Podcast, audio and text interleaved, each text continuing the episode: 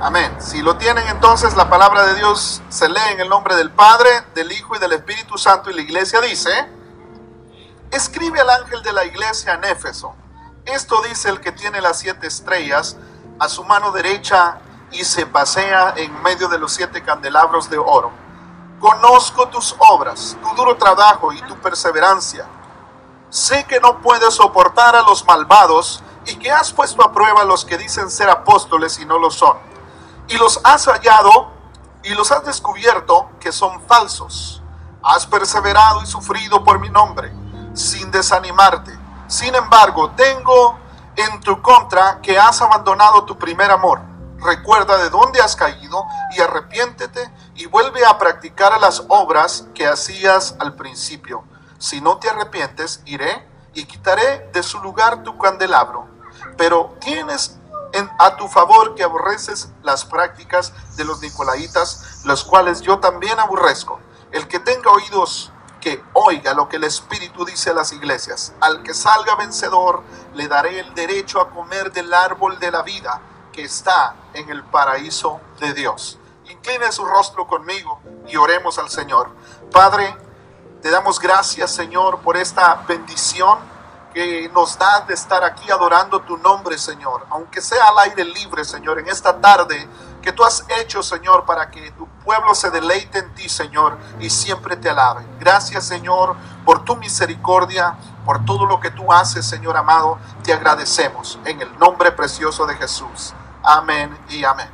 Trataré de ganarle al sol pero téngame paciencia, por favor. Puede sentarse en esta hora. Este es nuestro tercer sermón, hermano, con respecto a lo que hemos estado hablando de la importancia que tiene Apocalipsis, ¿verdad? Apocalipsis es un mensaje de esperanza para la iglesia de hoy en día. ¿Habrá alguno que pueda decir amén?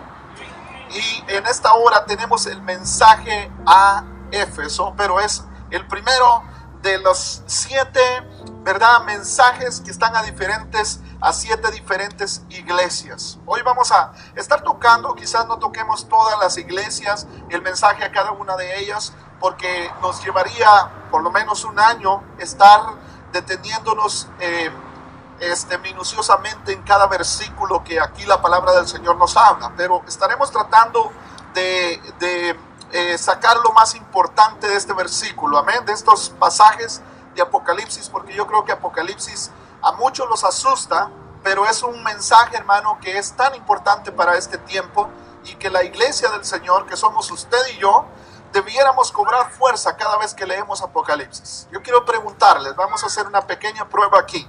¿Cuántos han leído el Apocalipsis desde el capítulo 1 hasta el capítulo 22? Levante la mano si usted lo ha hecho en más de una ocasión.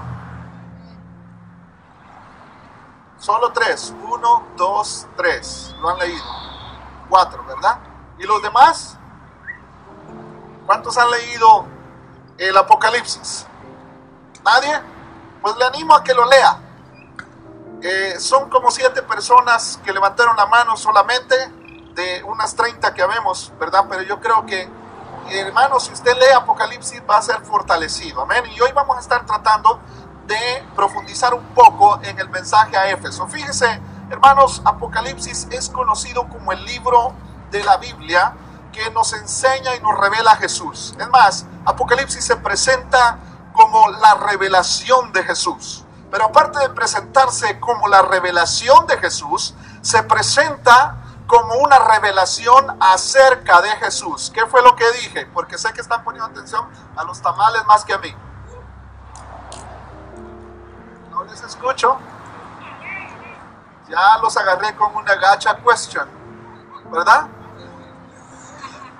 Así se dice en inglés. Es que hoy en día, hermano, tenemos que estar listos para captar la atención porque el teléfono nos roba la atención de la gente a los predicadores. Pero está bien porque ustedes están aquí. ¿Qué dijimos acerca de Apocalipsis? Que es una revelación de quién? De Jesús, pero también es una revelación acerca de quién?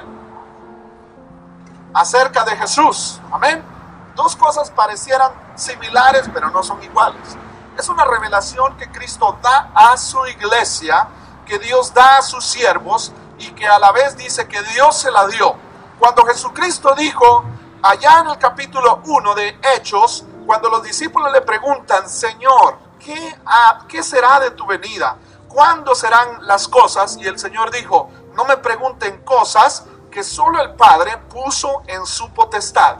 Entonces, allí, según su humillación, Jesús no sabía lo que iba a pasar.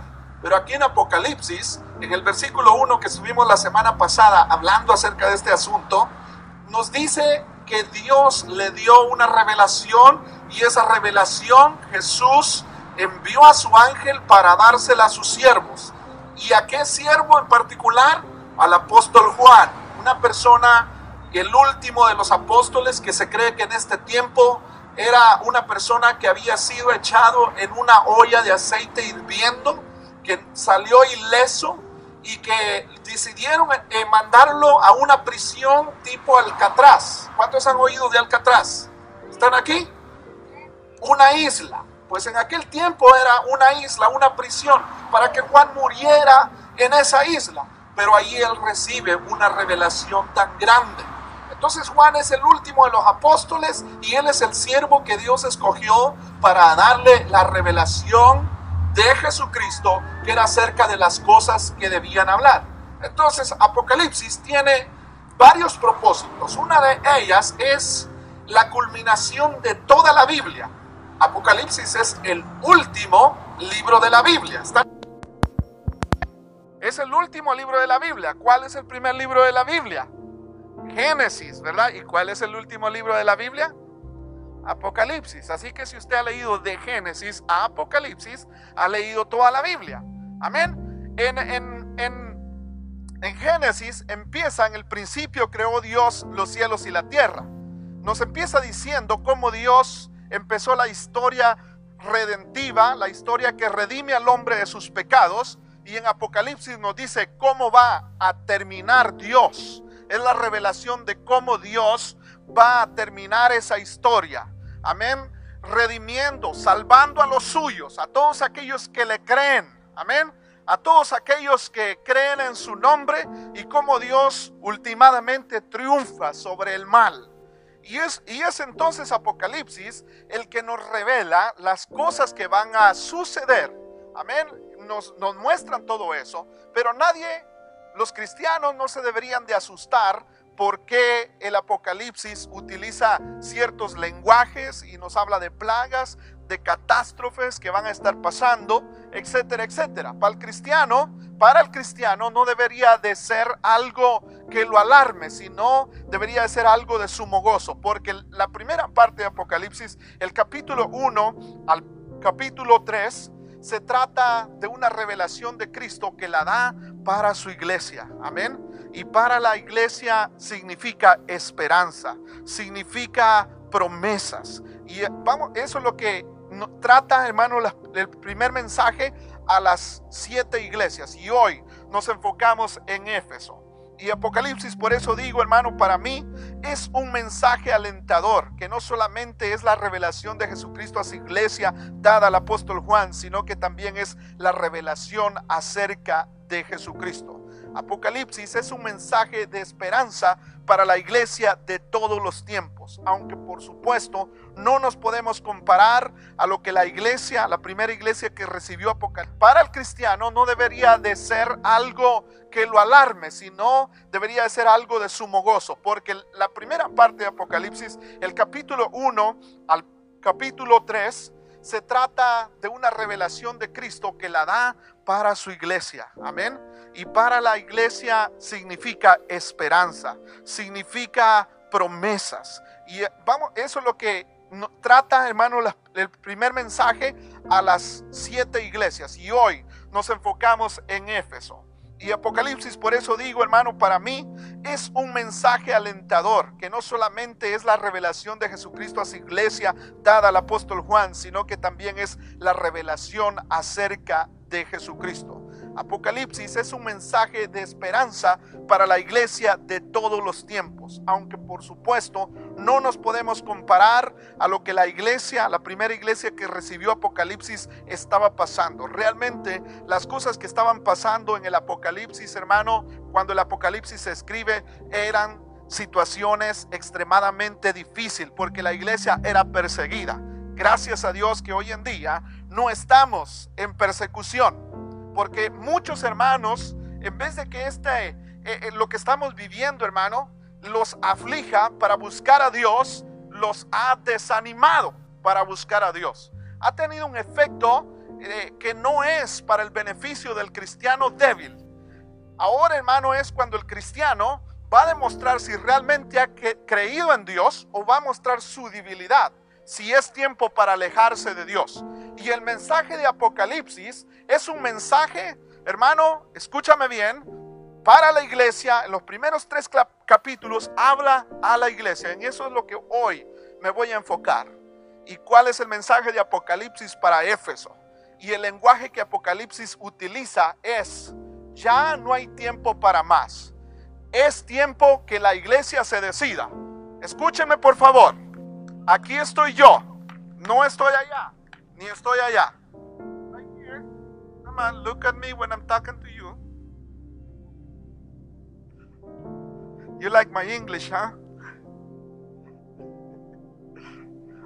I know I have an accent of a rancho, but I, I come from a rancho. Solo para quebrar el hielo, ¿verdad? Si no, no me ponen atención. Entonces, hermanos, eh, para el mensaje apocalíptico es, la iglesia no puede estar en dos pensamientos. Cristo pone contra la espada y la pared, hermano, escúcheme bien, pone para que la iglesia se decida si ha de servirle a Él o, o sea tiempo para volverse atrás.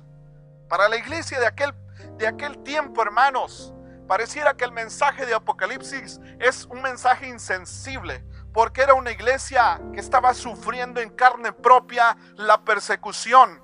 Muchos de sus predicadores habían sido martirizados. Algunos de ellos, como el apóstol Pablo, había sido decapitado. Y como ya dijimos, el apóstol Juan había sido echado en una olla de aceite hirviendo, pero Dios lo liberó, salió ileso de esa ah, terrible tortura que le quisieron hacer. Amén. Y aquí llegamos, hermano, y el Apocalipsis llega con un mensaje confrontador, con un Señor que parece, el, porque Él es el juez, no quiero decir parece juez, porque Él es el juez justo, y parece que su mensaje es, aunque está ausente, pero está sopesando los pensamientos y está pesando la fidelidad de la iglesia. Y eso es lo que hoy vamos a llegar y vamos a ir versículo por versículo del capítulo 2. Amén. Si ustedes me siguen conmigo, primero el versículo 1, si ustedes lo tienen por ahí y si haya un listo que se quede solamente ahí, dice, bueno, bien yo se los voy a leer. Dice, escribe el ángel de la iglesia de Éfeso. Esto dice el que tiene las siete estrellas a su mano derecha y se pasea en medio de los siete candelabros. Primero nos dice, tiene las siete estrellas que uh, las siete estrellas, las, los que son los siete ángeles mensajeros. Amén.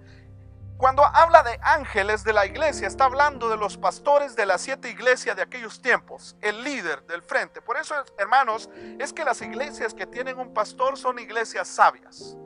Amén. A veces los pastores o el predicador que lidera una iglesia, hermano, la gente le tienen poco. Pero en realidad los pastores tenemos una responsabilidad de velar por la palabra de Dios que se predica detrás del púlpito.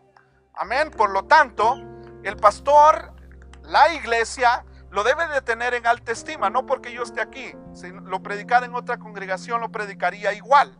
Amén dice, escribe al ángel de la iglesia. ¿Quién es ese ángel? O sea, en otras palabras, el griego que utiliza ahí es un mensajero.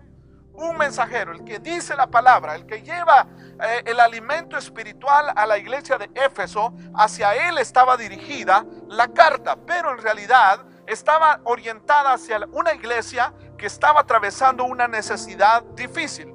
Y las siete estrellas son las siete iglesias.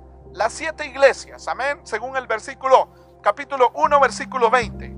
El que tiene los siete candelabros, dice, o sea, la iglesia, la iglesia brilla en medio de las tinieblas. ¿Cuántos dicen amén? ¿Cuántos dicen amén? Es importante notar que Apocalipsis 1 es una revelación acerca de Jesucristo y quien la da a sus siervos. Amén. Apocalipsis, hermano, nos presenta a un Jesús que se reveló a través de toda la Biblia. Y usted encuentra a través de toda la Biblia un Jesús que se le atribuyen diferentes títulos. Por ejemplo, Él es el que tiene los siete espíritus de Dios. ¿Y cuáles son los siete espíritus de Dios que se nos habla en el capítulo 1? Consejero, Padre eterno, príncipe de paz, admirable, Dios fuerte.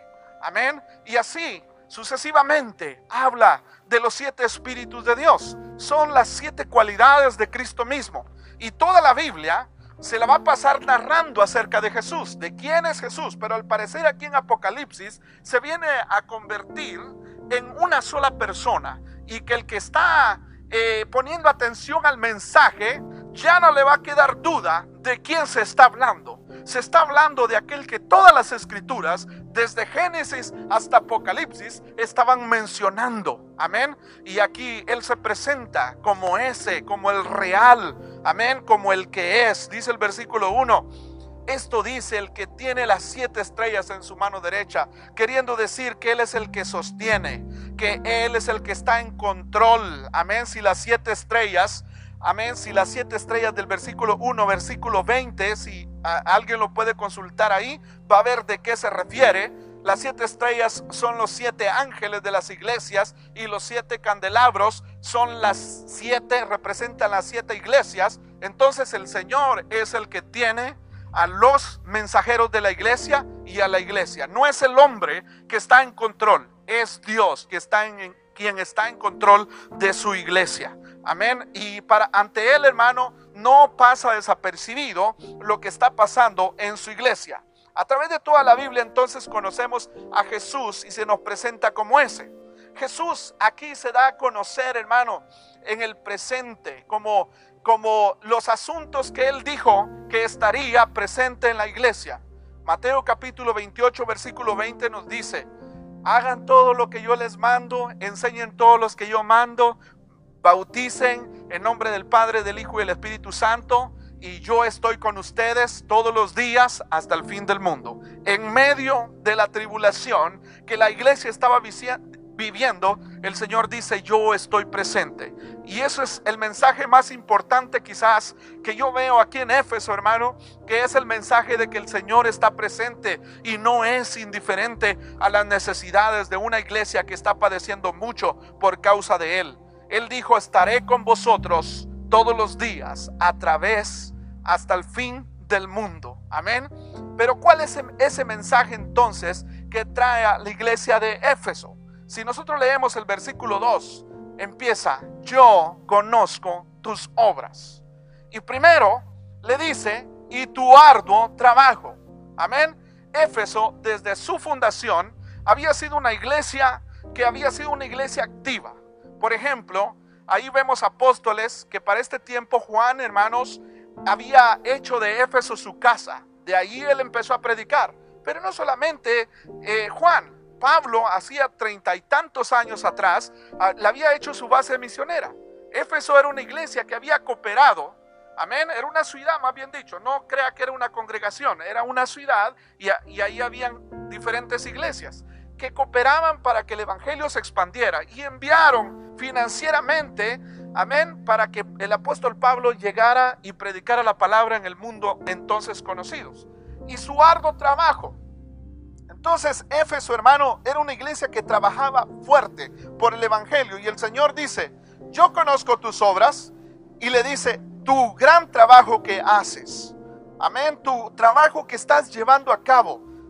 Y el número dos, y dice, el Señor, si alguien lee el versículo, el, siguiente, la siguiente frase que dice, tu obra, tu duro trabajo y qué más, tu, ¿qué?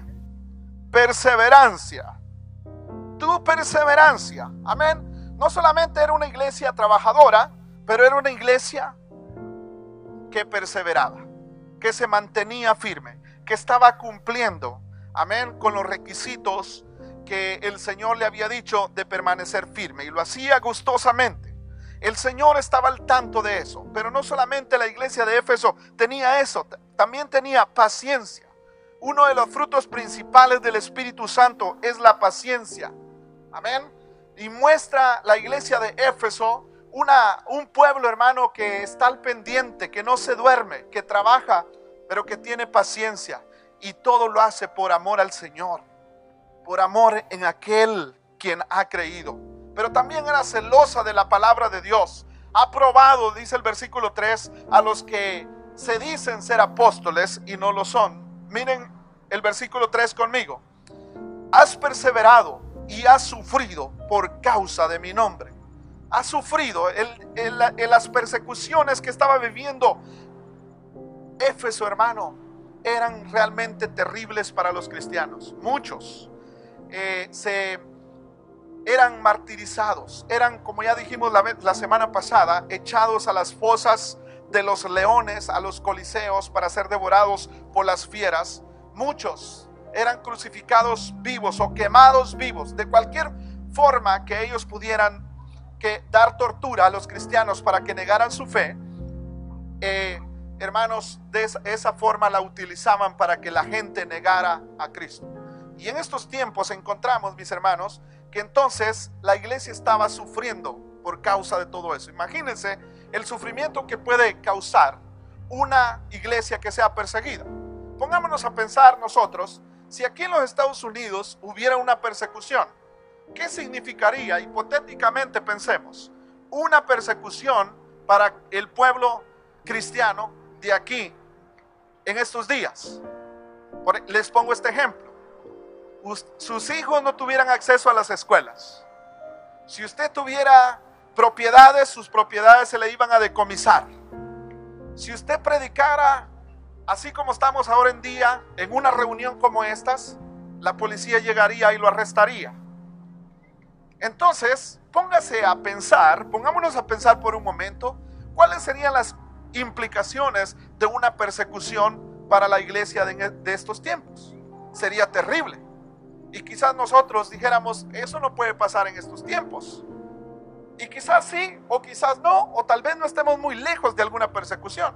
Pero yo me pregunto, si nosotros que hoy en día vivimos en una sociedad tan libre y, los cristianos que profesan tener fe, están viviendo en una sociedad que hay libertad de expresión, que todo el mundo puede decir lo que se le venga en gana sin temor a represalias, ¿cuánto sería, verdad, si hubiera persecución? Pareciera que la iglesia es la primera que se calla, es la primera que calla en decir que Jesucristo vive. Pero bien, cuando hay protestas, la gente no le da vergüenza protestar. Sale a las calles y habla lo más que se pueda. Se expresa en, su mejor expresión que pueda haber. Lo grita, hace pancartas, ¿sí o no? Pero ¿por qué los cristianos a veces, hermano, estamos tan intimidados? Amén. Por hablar y poner nuestra fe en alto, por poner el nombre de Cristo en alto. ¿Por qué los cristianos somos tan tímidos en cuanto a nuestra fe en Jesucristo? A veces, hermano, hay, hay quienes que ceden al avergonzamiento, si existe esa palabra, si no me la acabo de inventar. Ceden a la vergüenza. Por ejemplo, la oración en público. No oro, porque la gente, ¿qué va a decir si oro por mis alimentos? Mientras que el que protesta en las calles está dispuesto a quebrar vidrios, a invadir la propiedad ajena y no le da vergüenza. Y la iglesia del Señor, ¿qué pasa? Somos tímidos en cuanto a la fe. Imagínense ustedes que sufriéramos una persecución en estos tiempos. De seguro, hermanos, no quiero pensar pero seguro mucha gente renunciaría a su fe, renunciaría a Cristo. Espero que los que estamos aquí no, ¿verdad? ¿Cuántos mantienen su fe firme en el Señor? Y la iglesia del Señor, hermano, había, estaba pasando un tiempo eh, de, sufrimiento, de persecución, pero estaba manteniendo su fe. Éfeso era una iglesia que amaba a Cristo, que lo daba todo por Cristo y que cooperaba para que la palabra del Señor, hermano, eh, llegara a muchos lugares. No tenía temor, ni estaba intimidada, ni tampoco era tímida, ¿verdad? Valda la redundancia, a llevar la palabra de Dios. Eran, tenían una voz fuerte, amén. En las iglesias conocidas, Éfeso era conocida como una iglesia misionera que proclamaba a Cristo. Y eso el Señor se lo tomaba en cuenta. Por amor a Cristo, a pesar del sufrimiento, de la persecución, su amor a Cristo era admirable. ¿Están aquí o no están aquí? No habían negado su fe. Su fortaleza, hermano, era incansable. Recordémonos que a esta iglesia es la que se le presenta la imagen del soldado con toda la armadura de Dios. Esta iglesia a la que el apóstol Pablo le dijo, hermanos míos, tomen la armadura de Dios. ¿Están aquí o están aquí todavía? Tomen la armadura de Dios. Pónganse el yelmo de la salvación. Ya estuvimos hablando de eso, ¿verdad? Estuvimos hablando de las siete fortalezas del cristiano en un sermón pasado. A esta iglesia al que el Señor le había dicho, fortalezcanse, oren, eh, ciñanse los lomos con la verdad, manténganse firmes.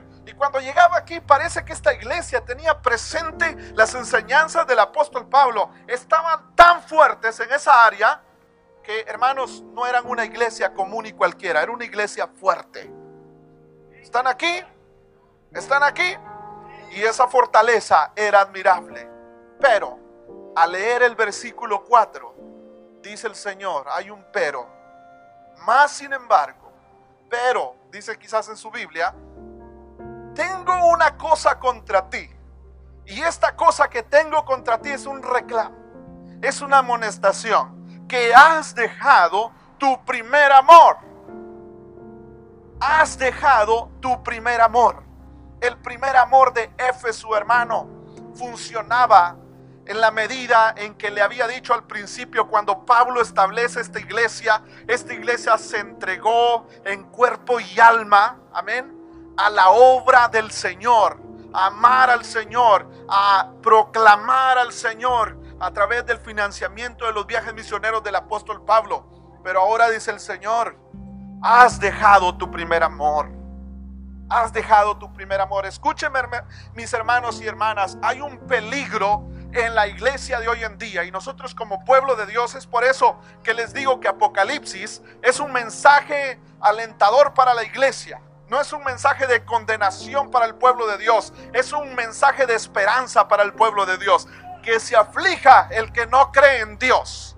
Pero Apocalipsis, hermano, a usted y a mí como iglesia nos llama la atención para que nosotros busquemos a Dios con más fervor. Y mire, era el primer amor. Permítame decirles, ilustrar esto de esta manera para que ustedes lo entiendan mejor. Imaginemos que manejamos nuestro automóvil a la cima de una montaña. Hay una carretera que llega hasta una montaña. Y cuando usted quiere descender, entonces lo único que tiene que hacer es ponerlo en neutral. Y automáticamente su auto va a ir carretera abajo sin que usted haga absolutamente nada, quizás nada más maniobrarlo para que llegue, no se salga de la carretera, ¿verdad? Entonces van automático, porque todo lo, demás lo hace la gravedad hasta que llega abajo. Pues así sucede con muchas iglesias. Con el tiempo que va pasando de servirle al Señor, a veces vamos confiando tanto que vamos creando lo que voy a llamar en esta hora automatismo. O sea, en otras palabras, quiere decir que nosotros vamos en automático, que hacemos las cosas porque la obligación nos llama, porque las debemos de hacer. Y no nos damos cuenta, hermano, que aunque amamos a Dios, que aunque estamos trabajando arduamente, pero a veces no servimos a Dios con la misma pasión que le servíamos cuando apenas conocimos a Cristo. Y a veces el primer amor, hermano, va pasando a segundo lugar. A veces eh, la, servimos a la obra escúchenme bien, más que al Dios de la obra. Y nosotros debemos de amar más al Señor de la obra que la obra. Amén. Dios nos ha llamado a amarle sobre todas las cosas, sobre mis compromisos eclesiásticos, sobre todo aquello, hermano, que sea prioritario en mi vida. Yo he sido llamado como iglesia, como pueblo de Dios, a amarle con todo el corazón, porque es el tipo de amor que Dios demanda de los que le buscan. Él dice en su palabra que el mandamiento principal es, amarás al Señor tu Dios, dígalo con toda tu mente, repítalo por favor detrás de mí, con toda, con todo, con toda y con toda tu alma. Como que no, no, no se oyó muy fuerte. Con toda, con todo, con todas, con toda. Por favor, hermano, digámoslo más fuerte. Con toda nuestra mente, corazón, fuerzas y nuestra alma. Así nos llama el Señor a amarle. Y parece que a Éfeso se había olvidado, hermano, porque habían entrado en un formalismo. Mire, hermano, no hay nada más terrible que ir a la iglesia nada más para sacar el compromiso. Nada más porque tengo que ir. Nada más por ir a cumplir. Pero qué hermoso es cuando nosotros vamos a la iglesia porque estamos dependiendo de Dios porque sabemos que lo necesitamos, porque sabemos que mi vida espiritual depende, amén, de, buscar a Dios. Muchas veces, hermanos, nosotros nos acostumbramos a venir a la iglesia y ya traemos un automatismo en nuestra mente, empieza a tal hora y debe de terminar a tal hora. Y muchas veces, mis hermanos y hermanas, no tenemos ese cuidado de estarle sirviendo a Dios, amén, con un amor de, primera. Amén. Con un amor primero. Porque muchas veces, hermanos, si usted se pone a pensar qué significa ese primer amor, póngase a pensar como cuando usted se enamoró por primera vez. ¿Están aquí? Los que están, los que ya estamos mayores, vamos a, quieren buscar la, la muchacha o el muchacho que se enamoraron por primera vez y ahora lo van a buscar o la van a buscar y dicen, ah, pues ya como que no siento el primer amor porque ya se ve diferente, ¿verdad? ¿Están aquí o no están aquí? ¿Verdad? Pero su mente está aquí el amor de muchachos, quizás en la escuela, quizás en la secundaria o en en la universidad, qué sé yo. Pero ahora ya no se ve igual. ¿Y qué dicen? No, pues ya no siento lo mismo, mejor me quedo en paz, ¿no? Y entonces, ¿qué es lo que sucede en esas cosas, hermano? Asimismo, el Señor nos llama a amarle, como aquel primer amor que tuvimos. Así como cuando usted estaba enamorado por primera vez. ¿Se acuerda cuando se enamoró de la esposa que tiene al lado? Los que tienen sus esposas, mírenla por favor y dígale, estás chula. Y te amo como el primer día que te vi. Pero apliquémoslo a la iglesia. ¿Cuántos pueden ver, para allá arriba? Miren, ahora sí, cielos abiertos. Y dígale, papayito, como decimos en Guatemala, te amo como la primera vez que viniste a mi vida. Dígaselo, no, no tenga timidez, hermano. Amén. Entonces, hermano, así era la iglesia de Éfeso. Amén. El Señor dice, has dejado tu primer amor me has dejado de servir como al principio. Así es de que hermanos, muchas veces nosotros también se nos pasa por la mente y por la vida el amar a Dios a medias, por compromiso solamente. Y en realidad nuestro corazón a veces está lejos de Dios.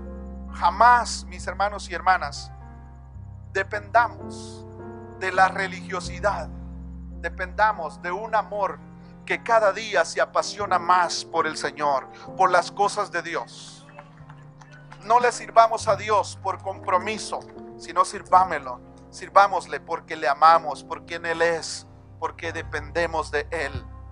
Pareciera que Dios no le agrada, hermanos, las personas que le sirven automáticamente, las personas que no le sirven con un fervor ardiente en sus vidas. Pareciera que a Él le agradan aquellas personas que le aman con todo el corazón como el primer amor que alguien pueda experimentar en su vida. Debemos de servirle con tanta pasión y no me canso de repetirlo, como la primera vez que le conocimos. Pero ¿cómo podemos? ¿Cómo podemos volverle a servir nuevamente al Señor con ese amor cuando en realidad, hermanos, se ha apagado este amor? La recomendación que el Señor da es en el versículo 5, Efesios, Éfeso, la iglesia de Éfeso debía arrepentirse de haber dejado su primer amor. Amén. La iglesia de Éfeso debía arrepentirse. ¿Y por qué el llamado al arrepentimiento de una iglesia que ha sufrido, que es fuerte, que es paciente, que prueba los falsos y los haya mentirosos? ¿Por qué se debe de arrepentir una iglesia así? Alguien podría decir, ¿no sería esa la definición de una iglesia perfecta? Para nosotros sí. Pero recuérdese, el que le dijo, yo conozco tus obras, es el mismo que está diciendo y le está llamando al arrepentimiento. ¿Cómo podemos nosotros entonces, cuando hemos dejado el primer amor, renovarnos para volver a encontrarlo? ¿Cómo lo podemos hacer? Arrepintiéndonos. A veces pensamos que el mensaje de arrepentimiento, mis hermanos, es un mensaje solamente para el que no ha conocido a Cristo. Pero déjeme decirle que el mensaje de arrepentimiento en este caso no es para personas que no han conocido a Cristo, es para una iglesia vibrante, sufriente, amorosa, paciente, que lo ha dejado todo y se está esforzando y el Señor les llama a arrepentirse. Escúchenme bien mis hermanos, a veces nosotros tomamos en poco la palabra de Dios, a veces nosotros tomamos en poco al Señor que nos llama al arrepentimiento. Pero la verdad es que como cuerpo de Cristo, el Señor llamó a Éfeso a arrepentirse. ¿Cuánto más a León de Judá en estos tiempos? ¿Cuánto más a León de Judá? la iglesia debe de ser cuidadosa, mis hermanos. Y cada uno de nosotros como cristianos debemos ser cuidadosos. Si sentimos que nos hemos alejado de Dios. Me refiero, o es decir, si sientes que ya no te da lo mismo, cuando vas a la iglesia, como cuando apenas le conociste, entonces hay algo que te está indicando, hermano, que está mal en tu vida. Si llegas a la iglesia con un aburrimiento, que quieres saber a qué hora se va a terminar, antes que el servicio comience, hay algo mal en tu vida. Si llegas a la iglesia con el fin de encontrar algún interés, hay algo mal en tu vida. Si hermano, si le sirves a Dios por, por, el privilegio que tienes solamente, hay algo mal en tu vida y ha llegado el tiempo de arrepentirse. Ha llegado el tiempo de pedirle a Dios perdón. Ha llegado el tiempo de humillarse y decir, Señor, me arrepiento, quiero volver al primer amor. ¿Cuántos dicen amén? ¿Cuántos dicen amén? El fruto, hermano, del arrepentimiento, eh, lo que sucedería es que el Señor le da una promesa y la promesa, como a todas las iglesias, porque el Señor las exhorta, arrepiéntete, pero Él le da la promesa. El que venciere, el que venciere, comerá del árbol de la vida y vivirá para siempre. Y culmino con esto. El mensaje para la iglesia no puede ser más claro. No podemos estar a medias, mis hermanos. Ya no hay más tiempo. Según el mensaje de Apocalipsis, Jesús está presente y es el que sostiene a su iglesia. Es el juez de la iglesia. Él está observando y está dando su veredicto de cómo la iglesia está delante de él. Nadie le está diciendo, él dice cómo está la iglesia. Amén. Y el llamado para Éfeso fue, arrepiéntete porque te has enfriado en tus primeras obras, has dejado tu primer amor, ha llegado la hora de volverse a Dios porque ya no hay más tiempo, el tiempo es el último, es el fin y tienes que afirmarte, avivar lo que está para morir. Vuélvete a Dios, ese es el gran llamado hermano. Si te has alejado de Dios, si has dejado tu primer amor, ha llegado la hora que te vuelvas a Él. Ha llegado la hora que como sea mi hermano, lo vamos a decir en mensaje apocalíptico, ya no puedes estar a medias. Ya ha llegado el tiempo en que te decidas. Apocalipsis tiene esas características de ponerte en un callejón sin salida O le sirves a Dios o ha llegado el tiempo de volverte atrás. Pero yo creo que el mensaje para la iglesia de hoy en día debería ser, Señor, yo me quiero afirmar. Yo no quiero quedarme. Esta palabra que me das de confrontación me tiene que animar a buscarte con más pasión, a buscarte con más fervor. Porque a Dios, hermano, se le sirve con pasión, con amor. Amén, no se le sirve a medias. ¿Cuántos están de acuerdo? ¿Cuántos están de acuerdo? Amén, no hay más tiempo. El mensaje es Jesús está a la puerta y Él viene pronto. ¿Cuántos dicen amén? Aleluya. Mis hermanos y hermanas, yo quiero cerrar con esta parte y quisiera que simbólicamente usted se ponga sobre sus pies. Y quiero de que levantemos nuestras manos al cielo, todos los que estamos aquí. Deje de hacer lo que está haciendo, por favor. Por favor, excepto si algún ujier, hermano, pero deje de hacer todo lo que está haciendo. Y le voy a pedir que en un acto de volverse al Señor, algunos creen de que a Dios no le interesa, hermano, Mira, yo, el pastor, yo no te puedo ver si estás cerrando tus ojos. No te puedo ver si estás haciendo otra cosa. Tampoco te voy a humillar de aquí diciéndote, hermano, no hagas eso. Entra en este tiempo de oración solamente tú y Dios. Yo no te puedo obligar a hacer lo que tú no sientes hacer, hermano. Pero recuérdate que es la voz del Espíritu Santo que es la voz del Espíritu Santo, como cierra en el versículo, el que tiene oído, oiga lo que el Espíritu dice a la iglesia.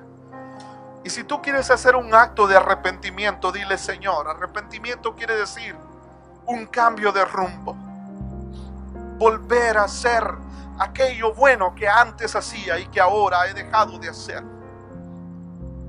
Yo no te puedo obligar, hermano, porque es un acto de tu corazón entre tú y Dios.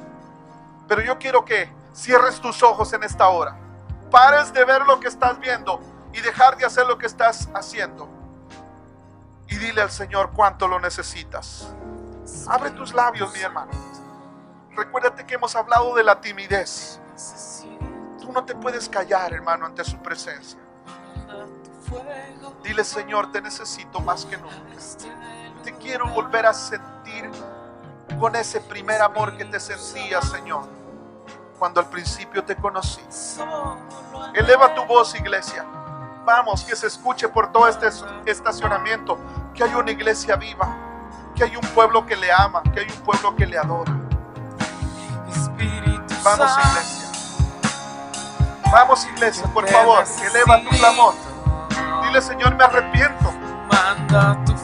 Quizás has cambiado las cosas de Dios por otras áreas en tu vida. Quizás has puesto como prioridad otras áreas que no son prioritarias para tu vida espiritual, mi hermano.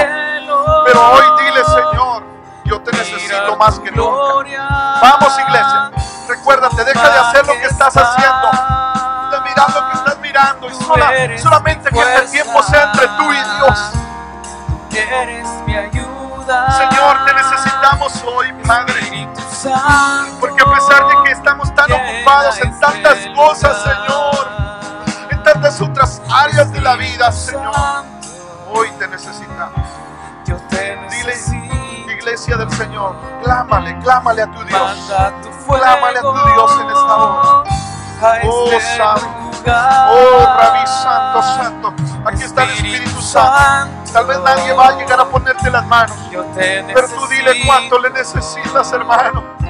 Dile, Señor, tú eres todo para mí. Tú eres todo para mí. Este tú eres todo lo que necesito, Señor. Tú eres todo lo que necesito, fuerza.